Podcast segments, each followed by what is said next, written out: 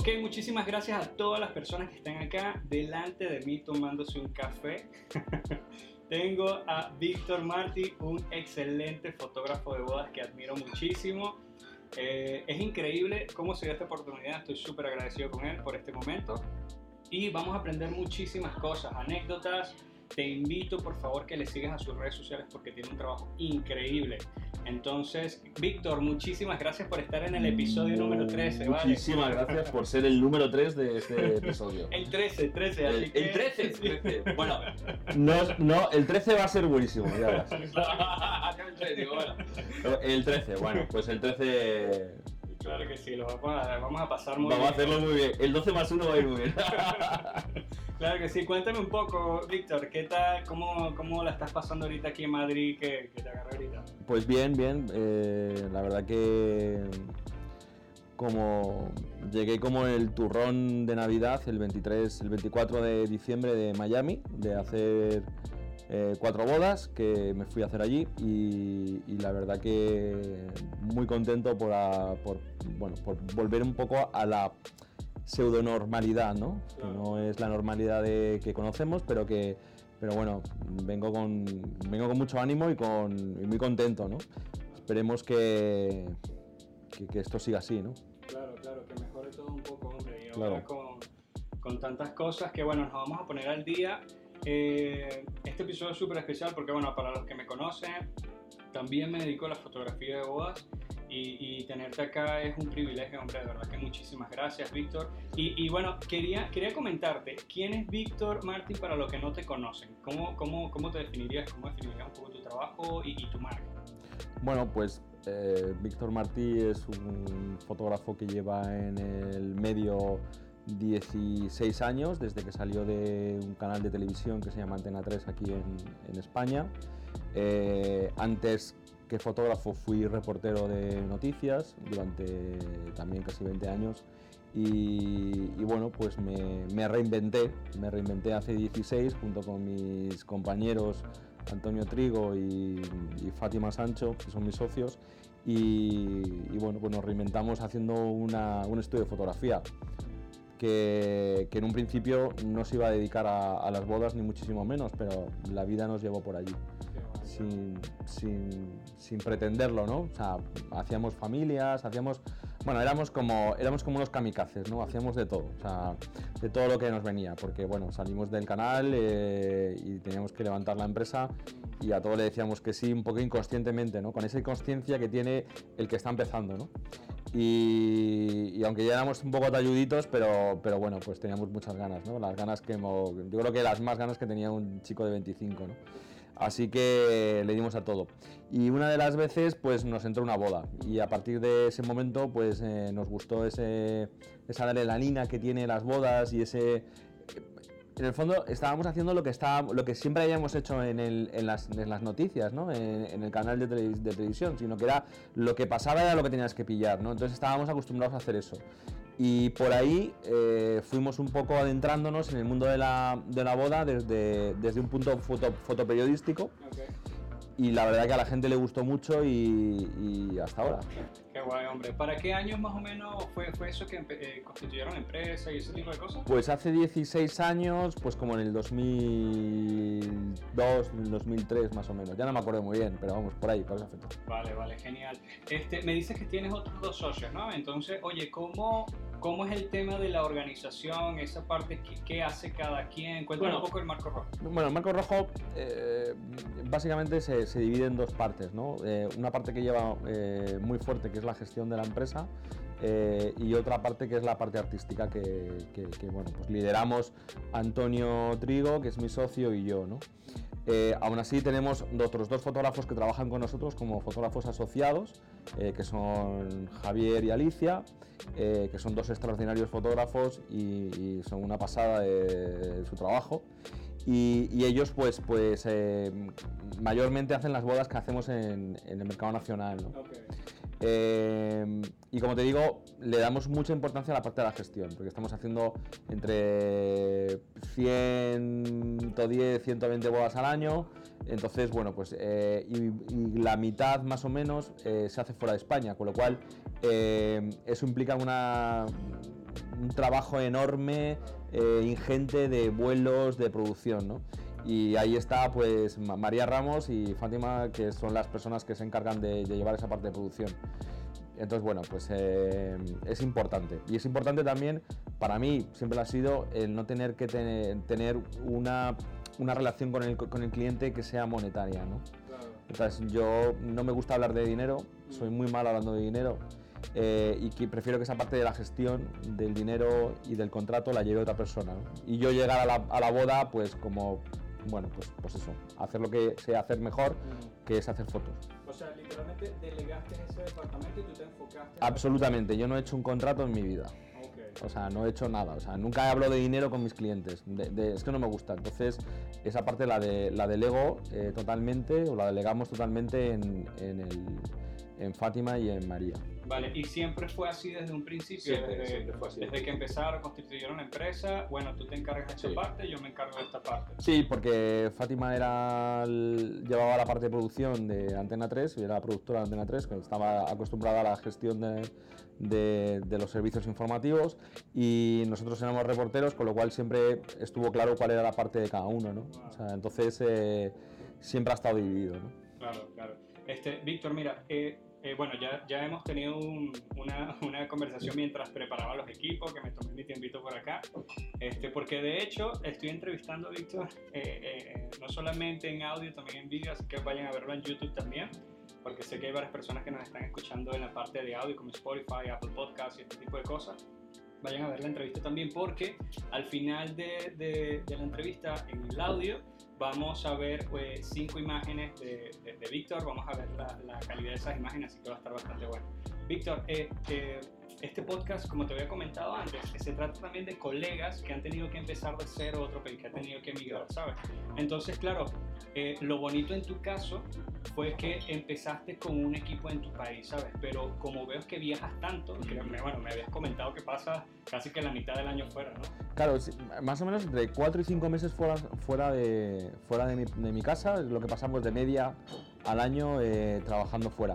Realmente puedo decir que soy un inmigrante porque eh, eh, prácticamente el 90% de las bodas que hago las hago fuera de España. Entonces realmente casi no trabajo aquí. Entonces bueno, pues sí, sobre todo en Latinoamérica, ¿no? Y un poquito en Israel también. Vale, vale. Eh, y cuéntame algo, ¿cómo son, eh, cuéntame un poco de esa experiencia al viajar, al conocer, porque lo bonito de esta profesión es que conoces una gran cantidad de personas, diferentes lenguas, personalidades. Entonces cuéntame un poco de eso, de viajar y las personas pues bodas. Pues mira, la verdad es que cuando yo empecé a, estudiar, eh, tenía claro una cosa, ¿no? Que, que, yo, quería, yo quería viajar y trabajar. Eran dos cosas que quería, que quería hacer. Eh, cuando dejé la televisión, que, bueno, que yo viajaba bastante o pensaba que viajaba bastante, porque como estaban los servicios informativos, pues, pues no sé, viajé a, a muchísimos sitios en, zonas muy interesantes y la verdad que no me puedo quejar. Pero nada me hacía sospechar que eh, dejando el canal de televisión y, y cerrando una etapa de mi vida, empezaría otra digamos que casi 10 veces más intensa que la de, que la de los servicios informativos. Entonces, eso es que no lo podía ni creer. Entonces, a día de hoy viajo mucho más que, cuando trabajaba en el canal de, televisión. Entonces, bueno, pues, pues, eh, pues es increíble, ¿no? Y, y, es duro, y es duro. La verdad es que visto desde fuera, ¿no? Y a tu pregunta, eh, visto desde fuera parece que es maravilloso y es como algo que todo el mundo eh, le gustaría hacer pero hay que estar preparado para hacerlo, eh, porque, pues porque es mucho tiempo fuera de tu casa y es mucho estrés, eh, es mucha responsabilidad y a veces pues eh, te planteas muchas veces si merece la pena. Claro, claro. Cuéntame un poco de eso, ya que estamos entrando por allí, este, ¿qué de repente sacrificios haces este, a la hora de hacer bodas de destino? O sea, ¿Qué, implica hacer tantas bodas de destino o qué, qué, cosas de repente tienes que poner en, en balanza, organizarte? ¿Cómo te organizas? Claro. Bueno, te dices organización de, a, nivel familiar, a, nivel, familiar, esa parte empresarial, el trabajo, la familia. Bueno, eh, yo tengo la suerte de que mi mujer me entiende, o sea, mi mujer eh, me apoya y que comparte lo que hago, ¿no? O sea, nos conocimos en un canal de televisión, Ah, eh, en Antena 3, eh, los dos somos, éramos periodistas, con lo cual, pues, ella entiende que- cuál era mi trabajo y además vio nacer el Marco Rojo, con lo cual, y ha, habido, ya, ya ha visto toda esa evolución, o sea, sería, sería raro que me dijera, oye, no soporto más que viajes, ¿no? Porque... Es porque- una fan ahí a mí. Sí, sí, sí, es una fan, es una fan. Y luego yo creo que está acostumbrada a que viaje, entonces cuando no viajo yo creo que, que, que- dice, oye, pero no tienes que viajar ya. Digo, pues no este mes no, dice, "Oh, vaya. En fin, eh, no, y luego pues tengo un hijo, tengo Nicolás, que tiene 12 años y que, y que le echo muchísimo de menos, porque además con esa edad pues cada vez que me voy ha crecido un poquito, ¿no? Claro. Eh, y eso es lo que. Entonces, bueno, pues he hecho, mucho, he hecho mucho de menos mi familia, pero también es la vida, ¿no? O sea, es así, ¿no? O sea, no lo puedes tener todo, ¿no? claro. Eh, ¿Me compensa? Pues, pues hombre, eh, siempre he tenido claro que me compensaba más viajar que estar haciendo las mismas bodas en el mismo sitio eh, todos los fines de semana. ¿no? Yo creo que eso me hubiera hecho muy infeliz, me hubiera hecho no querer tanto a la profesión como la quiero y, y esa oportunidad de hacer bodas en sitios diferentes, conocer a gente diferente, eh, convivir con diferentes eh, culturas, eh, bueno, tiene precio, ¿no? Para mí, ¿no? Y entonces, bueno, pues em, siempre he creído que, que era un, vamos, el hombre más, con más suerte del mundo, ¿no? Entonces, eh, a día de hoy todavía me, levanto y, y- y cuando estoy por ahí fuera me pellizco, aunque la gente no se lo crea, y digo, coño, pues estoy en, yo qué sé, en Guatemala haciendo una boda, pero esto qué coño es. Pero sí, pero no habrá aquí fotógrafos para hacer bodas, y entonces es como, o sea, no, no me creo, o sea, no soy de esos que voy diciendo, joder, sí, como soy yo, pues, pues me han llamado a mí porque soy muy bueno. No, o sea, pienso que tengo mucha suerte, pienso que tengo unos clientes de puta madre, eh, que me quieren mucho y que me recomiendan a otra gente. Y, eso es lo que hace que me mueva. O sea, realmente ni me hace que me mueva eh, los premios, ni, ni las redes sociales, ni nada de nada. Lo que hace que me mueva es buen trabajo que hacemos eh, y que los clientes se quedan satisfechos y que nos recomiendan a otros. Claro, claro. Y cuéntame algo, ¿todavía has alcanzado el punto que dices, bueno, ya sé lo que voy a hacer, estoy tranquilo? ¿O todavía tienes ese susto así que No. del día? ¿Cómo, cómo, cómo, cómo te Yo, ahora? yo a día de hoy eh, duermo mal el día de la, antes de la boda, me pongo muy nervioso, eh, me pongo muy estresado y, y siempre pienso que me va a pasar. Soy, soy un, poco, soy un poco idiota porque siempre pienso que, que- que- que no lo voy a hacer bien, que no va a ser la boda que yo tenía planeada. O sea, eso sí que he aprendido a hacerlo, que es eh, eh, el ir a las bodas sin ningún tipo de expectativa, ¿no? Entonces eso ya puede ser a priori la boda más maravillosa del planeta, Mm. en el sitio más maravilloso del mundo. He aprendido a ir sin expectativa.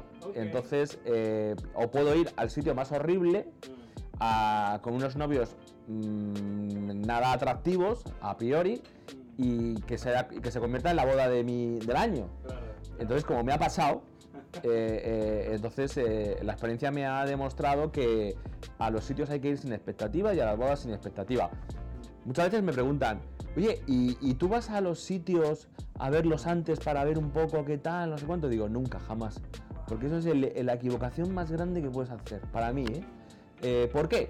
Pues porque tú puedes ir a un sitio, haber visto un sitio maravilloso, un rincón estupendo, con una luz maravillosa, y al día siguiente pues que llueva. Y entonces, o que hayan puesto, o que te hayan puesto eh, las chuches donde tú pensabas que ibas a hacer la- las fotos. Entonces dices, ¿y ahora qué hago? Entonces te bloqueas. Entonces lo que tienes que aprender es a, ir a las bodas y, ver la luz que hay en ese momento y decir, ahí voy a hacer la boda, voy a hacer las fotos. Y ser rápido y aprender de eso, ¿no? Qué genial, hombre, qué genial.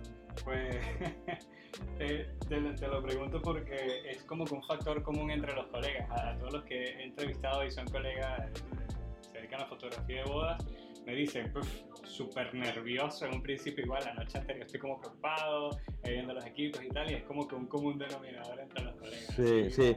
Pero esto es como, esto es como el que, bueno, muchas veces ves en las películas y no sé cuánto, cuando le dice a uno, a un tipo, pero tú tienes miedo, y dice, no, no tengo miedo. Dice, pues eso, es lo que te va a matar, el no tener miedo. Tienes que tener miedo, ¿no? Pues lo mismo. O sea, yo creo que si una persona va sin, sin esa cosa dentro eh, o, esa, o, esa, preocupación o ese nerviosismo, yo creo que, que, va a llegar un momento que la cague porque te relajas, ¿no? Claro. Cuéntame algo, Víctor. Y ah, comentas que has viajado mucho. ¿Cuáles han sido los lugares que, que, tú dices, wow, qué impresionante este lugar, qué boda tan genial? ¿Cuáles son las bodas que tú de repente recuerdas en este momento que digan impresionante este lugar? Mira, esa es una pregunta que me hacen constantemente. O sea, eh, los, los, novios, cuando estoy con ellos, me dicen, Víctor, ¿y cuál ha sido, como viajas mucho, cuál ha sido el sitio más maravilloso donde has estado? Y de, y de verdad, de verdad te puedo decir que me da igual los sitios. O sea, yo puedo estar en el sitio más maravilloso del mundo, pero lo que yo quiero realmente tener son parejas maravillosas. Porque de nada me sirve tener un sitio estupendo, maravilloso, increíble, mm. si tengo una pareja que no me ayuda o que no me, o que no me, o que no me corresponde. Entonces, eh, yo puedo estar haciendo una boda en el sitio más horrible, pero si tengo una pareja que está totalmente volcada conmigo, que tenemos conexión, que, que, me ayudan, a, que, me, que, me ayudan, porque yo lo que tú quieres, cuando haces bodas, lo que tú quieres de los novios es que te ayuden a hacer, hacer esas fotos que tú tienes planeadas o que, o, o que haya conexión, ¿no? Eh, entonces, eh, ya te digo que, que, yo creo que como fotógrafos debemos hacer buenas fotos en cualquier sitio, ¿no? Hombre, obviamente nos va a ayudar pues que la pareja sea bonita, que el sitio sea bonito y que todo te ayude, pero de verdad que lo más importante es que haya una compenetración entre el fotógrafo y los novios y que haya una química ahí, ¿no? Y que, y que se den también ellos y que te, echen una manita a ellos también, ¿no? No, es muy importante, sí, lograr. O sea, no puedes. Perdón, que te corte, pero, pero es que no puedes. O sea, cuando unos novios se quedan como palos y te dicen, ¿y qué hacemos? Pues, claro, eh, ellos también tienen que saber que tienen que hacer algo, ¿no? Que tienen que hacer, que tiene que haber una conexión, o sea, que tiene que, que te tienen que dar un poquito de juego, ¿no? O sea, no, no puede ser todo tú, ¿no? Eh, entonces, bueno, pues es importante. Sí, este, ¿cómo? Eh, claro, yo creo que no sé si, si piensas así, creo que ya, claro, debido a los años, al, reconocimiento de marca, creo que ya lograron encontrar a ese cliente ideal, ¿no? Ya está como, eh, o sea, definido en el, punto de que ya es un estilo, es, es una de repente un gusto, una persona también que se ha, se ha, hecho conocer por un, grupo de personas, entonces creo que es esa misma tipo de personas como que se, ah, mira, me trató súper bien, la pasamos súper bien ese día, logras ese feedback con esa gente. Claro, yo creo que también es verdad que cuando, cuando un cliente, en nuestro caso, ¿no? un cliente te, llama y te dice, oye, quiero que vengas a mi boda, y dices, ¿dónde es tu boda? Pues, no sé, te digo un sitio, un país, o sea, eh, yo qué sé, México, Guatemala, Panamá, eh, y, te lleva desde allí, ¿no? Desde Madrid hasta allí, hace ese esfuerzo económico, eh, el, el, respeto que te tiene es enorme. Aparte de la expectativa que hay también, ¿no? Obvio, ¿no? Pero, pero también para ti es un estrés porque, porque dices, tengo que dar el... o sea, la expectativa con este cliente es altísima y yo tengo que, superarla, eh, pero también hay una simbiosis ahí de, de, respeto muy grande, ¿no? Y entonces eso sí que lo he observado, ¿no? Con el, con, el, con, el, tiempo, ¿no? O sea, no es lo mismo cuando yo empezaba y te, y te decían, oye, pues mira, este, este está en precio y, y no estamos sus fotos, pues vente a mi boda. Ahora que, que, haces otras bodas a otro nivel y que, y que, la gente realmente se enamora de, su de tu trabajo y te quiere, ¿no? y, te, y, quiere tenerte allí, ¿no? Es que son, son momentos diferentes en donde yo creo que todo el fotógrafo eh, aspira a llegar, ¿no? Aspira a llegar a un momento en el que el cliente eh, se sienta enamorado de su trabajo, de tu trabajo, y te llame y te diga, oye, te quiero en mi boda por encima mm. de otros proveedores, ¿no? Claro, claro. Es que es eso, sí, eh, es, impresionante. Eh, la cuestión está también es que solo hay un marco rojo, solo hay un Víctor, solo hay un Diego, solo hay un Marcos, un, ¿sabes? Entonces, eh, eso a veces hay que, las personas también lo entienden, los clientes, ¿sabes? Entonces dice, son, es un día que, y voy a hacer el sacrificio que sea para tener ese hombre en mi boda haciendo fotos. Claro, pero también aquí, aquí entra un factor también un poco, eh, un poco diferente y, es, eh, es un factor de cuál es la prioridad para el cliente en ese momento, en la boda, ¿no? Porque, claro, si tengo mucho dinero, eh, la prioridad van a ser todo.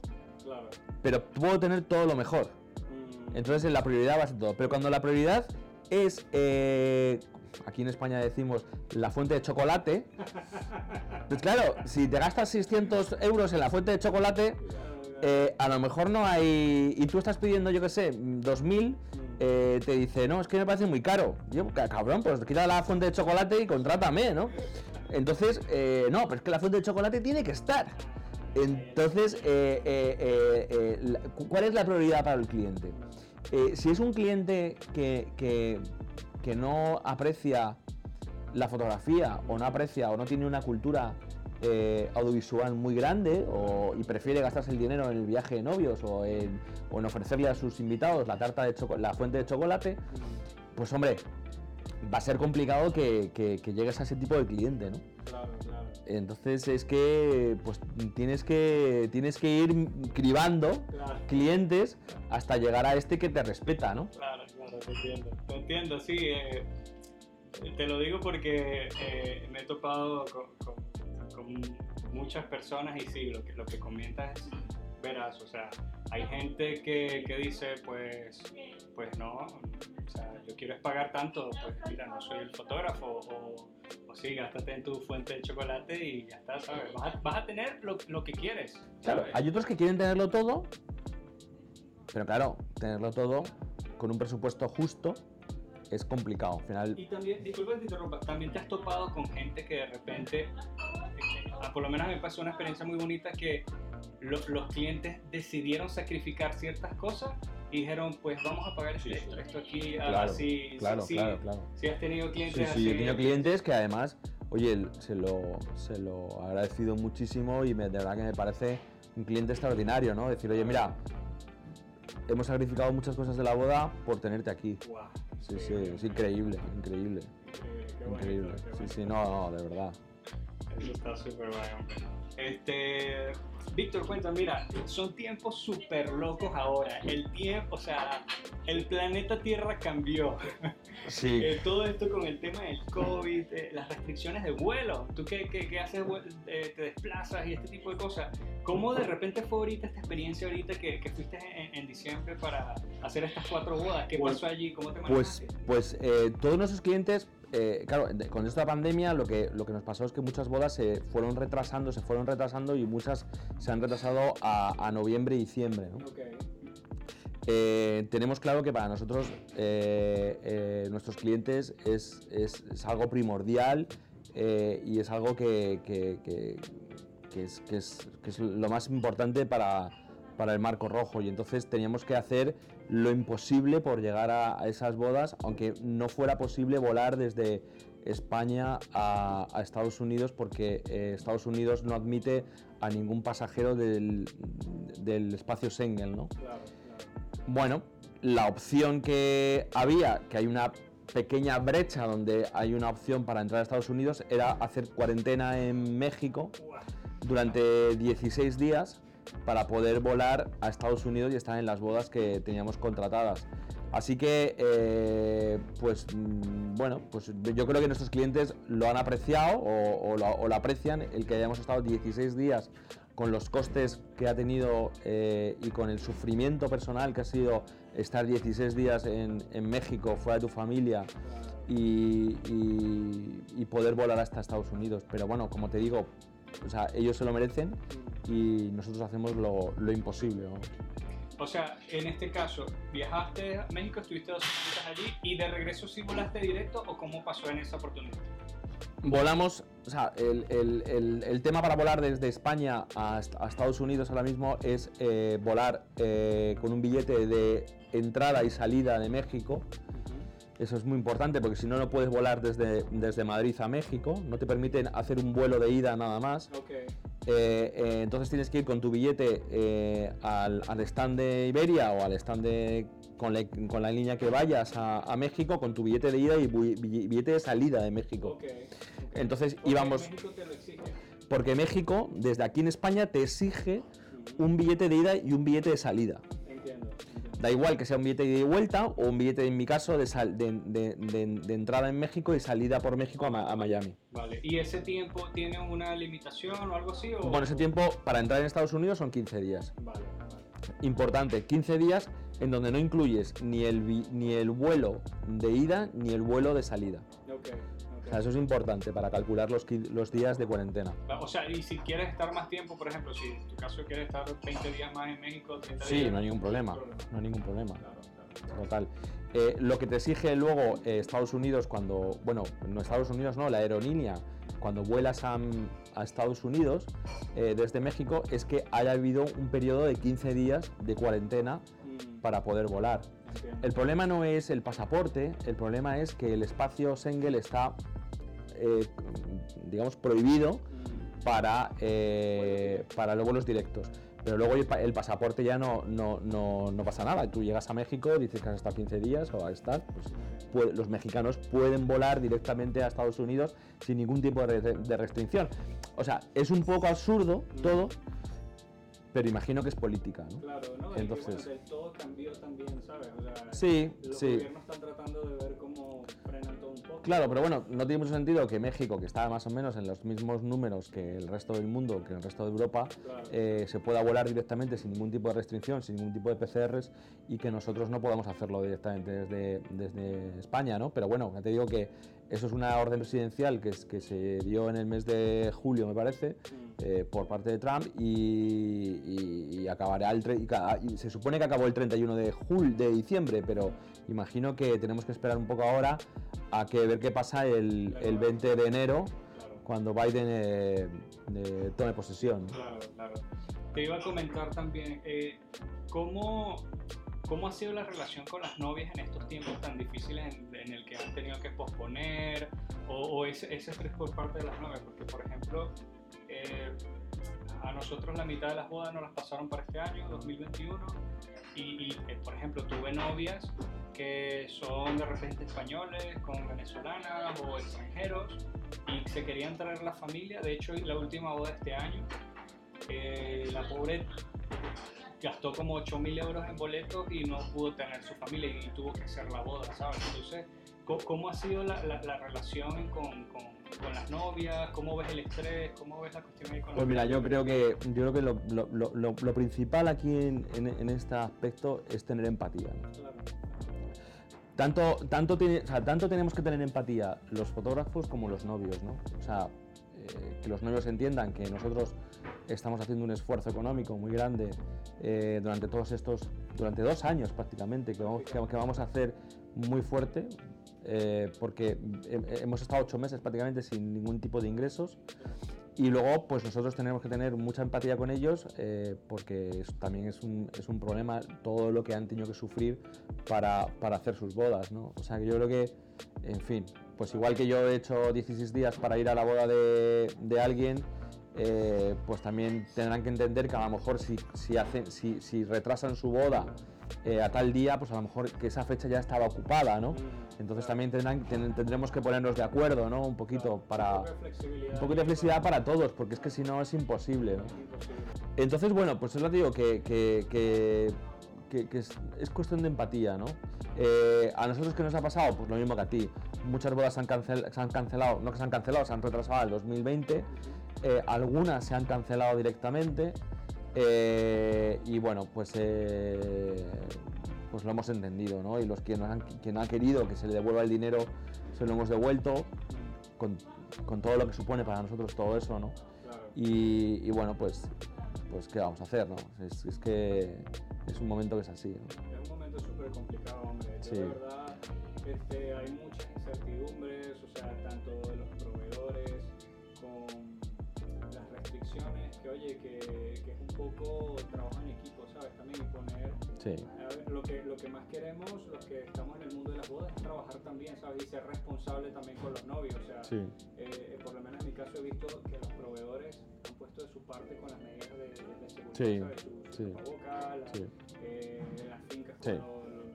Es increíble como... todo, Sí, sí, sí, sí, todo, sí. todo- estamos haciendo todo lo posible para que se puedan llevar los eventos a cabo Sí, y, y adelante, ¿sabes? También, ta- ta- también, eh, o sea, también es verdad que, creo que, tiene que haber un apoyo por parte institu- institucional para que esto siga adelante, porque claro, el problema en España, por ejemplo, donde no somos un colectivo eh, que, esté eh, en el, Ministerio de Industria, ¿no? Como, tal, como, proveedores, como industria de bodas, no, no existe. Eh, claro, nos vemos que, nos cambian las fechas, nos cambian las leyes, nos cambian constantemente. Y yo creo realmente que se puede hacer, a día de hoy se puede hacer eh, con muchísima seguridad. Yo, yo, yo, vengo ahora de Estados Unidos y he estado en bodas donde se ha exigido un PCR para todos los, eh, para todos los invitados. Pero, pero, pero bueno, eh, eh es que es maravilloso porque sabemos que podemos estar en un ambiente eh, sin, sin, peligro y disfrutar de la boda realmente pues en Miami yo he tenido la suerte que se pueden hacer gratis o, eh, por poco dinero. Eh, eh, gratis en Miami, yo me he hecho 5 PCRs gratis en Miami. es impresionante. Entonces, claro, bueno, yo creo que todo esto va a evolucionar y económicamente va a evolucionar bastante y creo que se, baratar, se van a abaratar. Entonces, igual, de, de, de, la misma manera, a lo mejor hay que sacrificar, hay que sacrificar la, la fuente de chocolate por, por, por tener un grupo más reducido pero, pero con que seamos una burbuja eh, y que podamos estar en, en de seguridad y tranquilos, ¿no? O sea, yo no le veo problema, de verdad. Y lo que dices tú de los proveedores es cierto, o sea, mm, es envidiable como ves a todo el mundo con, con sus mascarillas, eh, tapabocas, eh, trabajando eh, con las mayores medidas de seguridad, ¿no? O sea, eh, ok, Víctor, mira, otra pregunta que me hicieron por acá. Eh, ¿Qué piensas del gremio de la fotografía entre los colegas? ¿Crees que somos un gremio unido? Pues qué, qué pregunta más complicada. eh,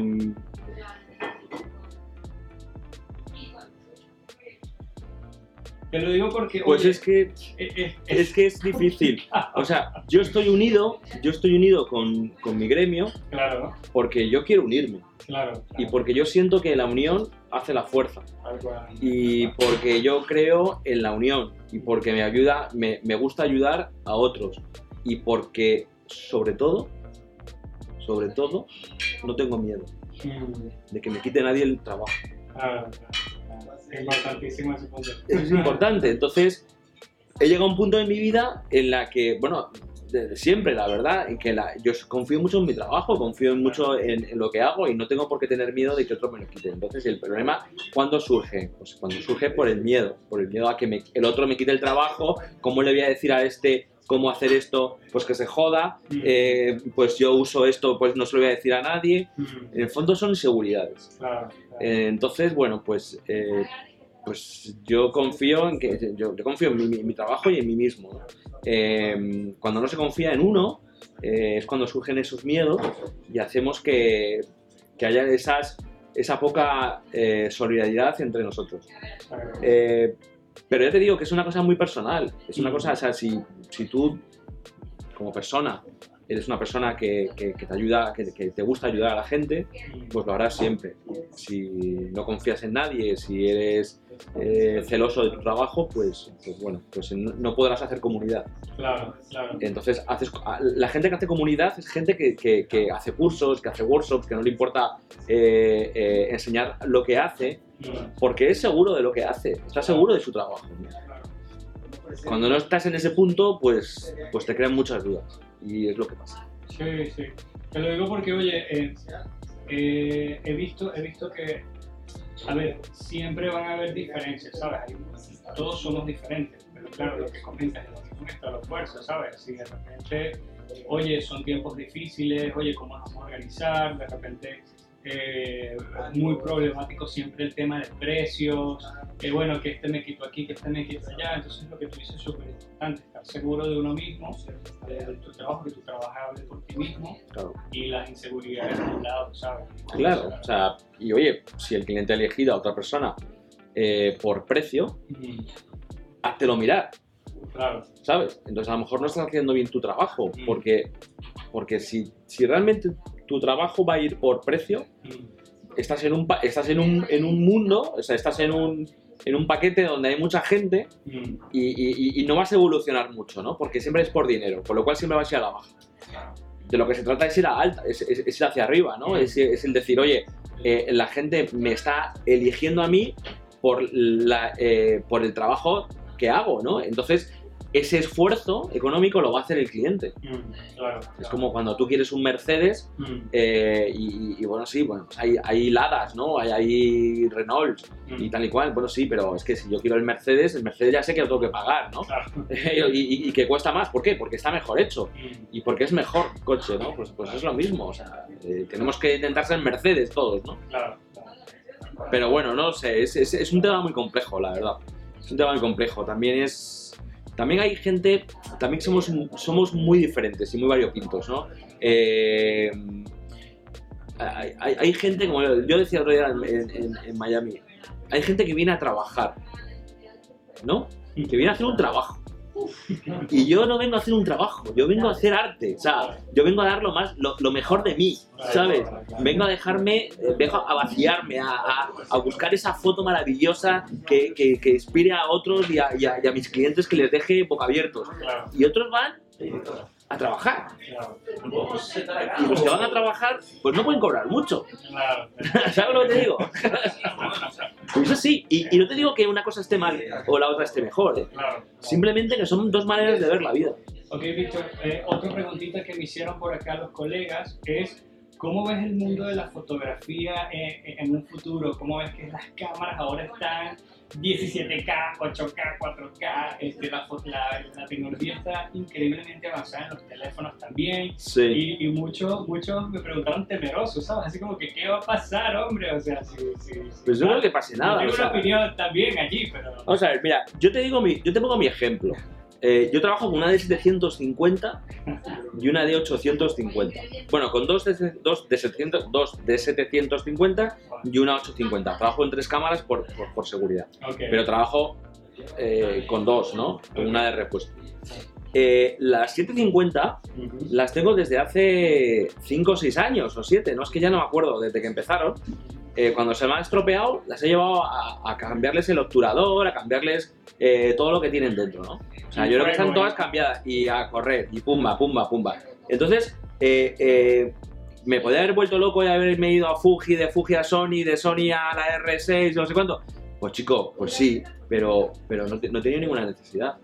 ¿Sabes? O sea, la flecha no hace al indio. Esta es la frase, ¿no? La flecha no hace al indio. Entonces, ¿tenemos miedo?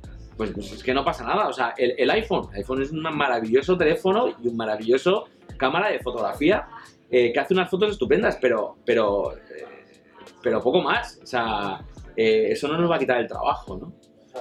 O sea, yo, yo, no, yo no soy muy tecnológico, tampoco te. O sea, yo no soy una persona que esté obsesionado con cambiarme de equipos.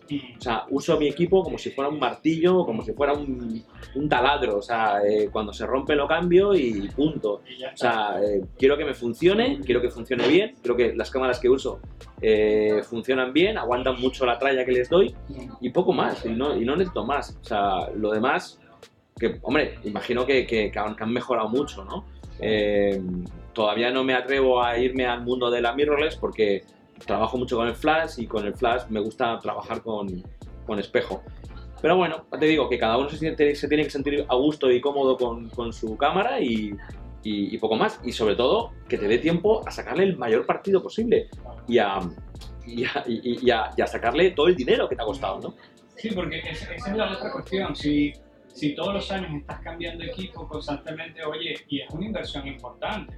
Mírate ahora la, la última, la R5 de la Canon, que cuesta unos, que, unos 4.000 euros, qué sé yo.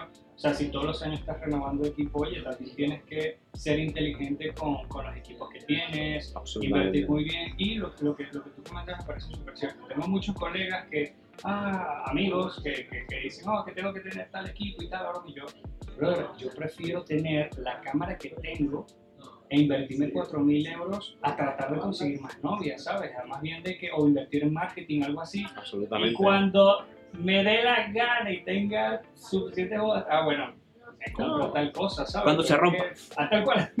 O sea, cuando se rompa y digas y el servicio técnico te diga, señor, pues la puede usted tirar a la basura con mucho, con mucho cariño. Dirás, hostia, hay que hacer una nueva inversión que es en la cámara. claro. Porque si. Porque hay una cosa que la gente no hace, ¿no? Que es hacer una tabla Excel y Mm, decir, ¿cuánto me ha costado la cámara? 6.000. Bueno, pues 6.000 dividido por el número de bodas que he hecho este año, voy a implementarle esos 6.000 a cada boda. Claro. Entonces te das cuenta de que, de, que de, de lo que te cuesta en cada boda esos 6.000 euros que has invertido. Entonces, eh, eh, claro, pues, pues coño, si puedes alargar esos 6.000 en, en, en, en 10 años, imagínate, pues por, por boda te habrás gastado 50 euros en la cámara, ¿sabes? Que no es nada, ¿no? Pero claro, si estamos invirtiendo todos los años, pues, pues realmente el presupuesto que se te va ahí es enorme. No, no. Este, tal cual, Víctor, pues eh, estoy completamente de acuerdo contigo. Yo creo que uno tiene que recuperar la inversión.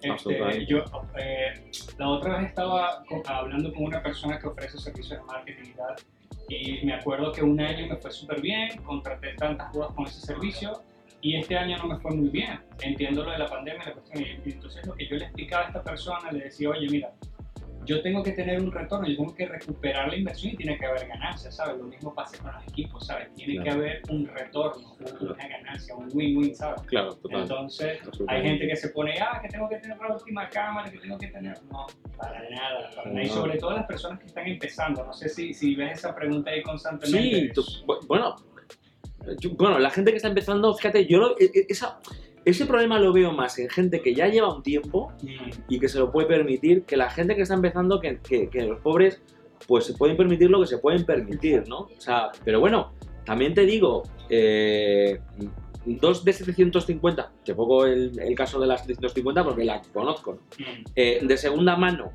con objetivos 1.8 y unos flashes Godox, estamos hablando de un equipo de 3.000 euros. claro. O sea, de segunda mano todo, ¿eh? Pero, y tienes un resultado que puedes darle, que puedes hacer bodas de 10.000 euros. O sea, es así, o sea, es, así. Eh, y no necesitas hacer mucha inversión. Simplemente lo que necesitas de verdad es saber usar esa cámara. Eso sí que es importante. Entonces es lo que dices tú, es mejor comprarme un equipo que sea modesto eh, o, o- que conseguirlo barato de segunda mano y, y invertir en cursos o invertir en publicidad o invertir en partes de tu negocio que no tienen nada que ver con la parte técnica. ¿no? Tal cual, me parece súper bien. Este, eh, yo estoy completamente de acuerdo. Yo creo que invertir en conocimiento es importante. Sí. Tengas los años que tengas en el sector y sobre todo como las, las tecnologías están cambiando tanto, creo que es necesario.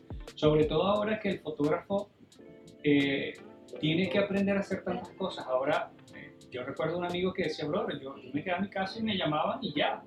Por el hecho de recomendaciones y cosas, Claro, pero claro. ahora marketing, hay más Claro. fotógrafos, No, no, no, este, tienes que aprender SEO, tienes que aprender redes sociales, o sea, un sinfín de cosas y cada vez le vas agregando tantas cosas que tú dices Sí. que la gente piensa que es tomar fotos y ya, y es, es una pequeña porción de tantas cosas que hay que Es hacer. casi, la- es casi lo más pequeño de todo, el- de, de todo lo que hacemos. Me- Digamos que la parte que de, de hacer las fotos es la parte más pequeña en tiempo, ¿no? Porque luego te tiras, te tiras mucho tiempo haciendo, pensando en cómo gestionar tu empresa, pensando en cómo poder mejorarla, pensando en, en- en- en- en, bueno, en mil, mil historias, ¿no? Haciendo fotos, haciendo edición, así es que es, es eh, realmente, pero bueno, es, esto es así en nuestro negocio.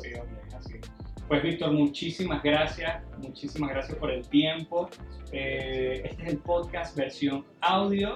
Eh, Víctor, ¿dónde te pueden conseguir los colegas que de repente todavía no te conocen? Pues eh, me pueden conseguir en, en las redes sociales, en Facebook Víctor el Marco Rojo, en Instagram estoy como Víctor el Marco Rojo y también el Marco Rojo. El Marco Rojo es el, es el, el general de toda la empresa y Víctor el Marco Rojo el mío en particular. Y nada, y ahí estamos para... Aprovecho también para decir, te, te- te voy a meter mi cuña de publicidad también. Es- es que, es que también hago, hago bastantes eh, one-to-one eh, Ok. online, así que si alguien se anima, pues, eh, pues ahí estamos. Pues genial, Víctor. Vale. Muchísimas gracias. Así Quisiera que- que, que pudiésemos despedir un poco este episodio con, con algún de repente consejo a ese colega que de repente está empezando y, y en un nuevo país y se está dando a conocer y ese tipo de cosas. ¿Qué recomendaciones pudieses dar a ese colega que está empezando en un nuevo país? Bueno, yo, yo creo que lo mejor es que contacte con los, con los fotógrafos que a él le interesa trabajar, ¿Ok? que sean fotógrafos buenos, eh, que diga, oye, creo que, creo que este fotógrafo me puede, me puede enseñar muchas cosas, que empiece como, como ayudante de ayudante, si, si, muestra su valía, puede pasar a segundo fotógrafo.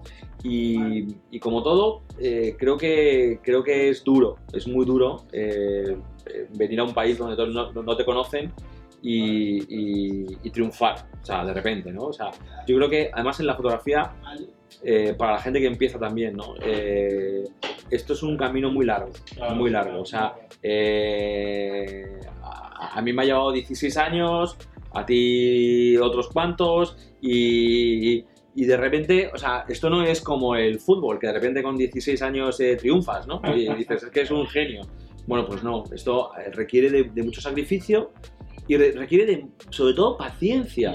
Paciencia de, de lo, que, lo, que, o sea, lo que vas a invertir en un año, seguro va a tener sus resultados el año siguiente y así un año tras otro. Eh, oye, igual que uno hacer una carrera en la universidad, está cinco años trabajando y luego tiene que hacer unas prácticas y no sé cuánto, pues esto es lo mismo, ¿no? O sea, esto es lo mismo. O sea, no se puede venir aquí a, este negocio y decir, no, yo en un año tengo que estar haciendo bodas a 4.000 euros. Porque es que no existe. No existe porque te tienes que hacer con un nombre. Y, hacerte con un nombre en la fotografía te puede llevar una vida entera. Y entonces, bueno, pues eso, paciencia, formación, eh, trabajar con gente que, que sea buena y que te inspire y, bueno, y echarle mucha pasión también a esto, ¿no? porque, porque, porque esto es un tema eh, muy pasional, muy de, de, vocación, porque rico no te haces, entonces, eh, bueno, pues te tiene que gustar. Pues Víctor, muchísimas gracias. Bueno, pues Diego, muchísimas gracias a ti y que esperemos que hayamos ayudado a mucha gente y bueno, de todas maneras, eh, decir que en las redes sociales me pueden hacer cualquier pregunta que, que yo siempre o casi siempre eh, contesto todo. Si no lo contesto es porque no lo he visto, ¿eh? pero soy, un tipo que contesta siempre. Claro que sí. Pues gracias, Víctor. Este fue el episodio número 13 con Víctor de Marco Rojo. Así que espero que les haya encantado.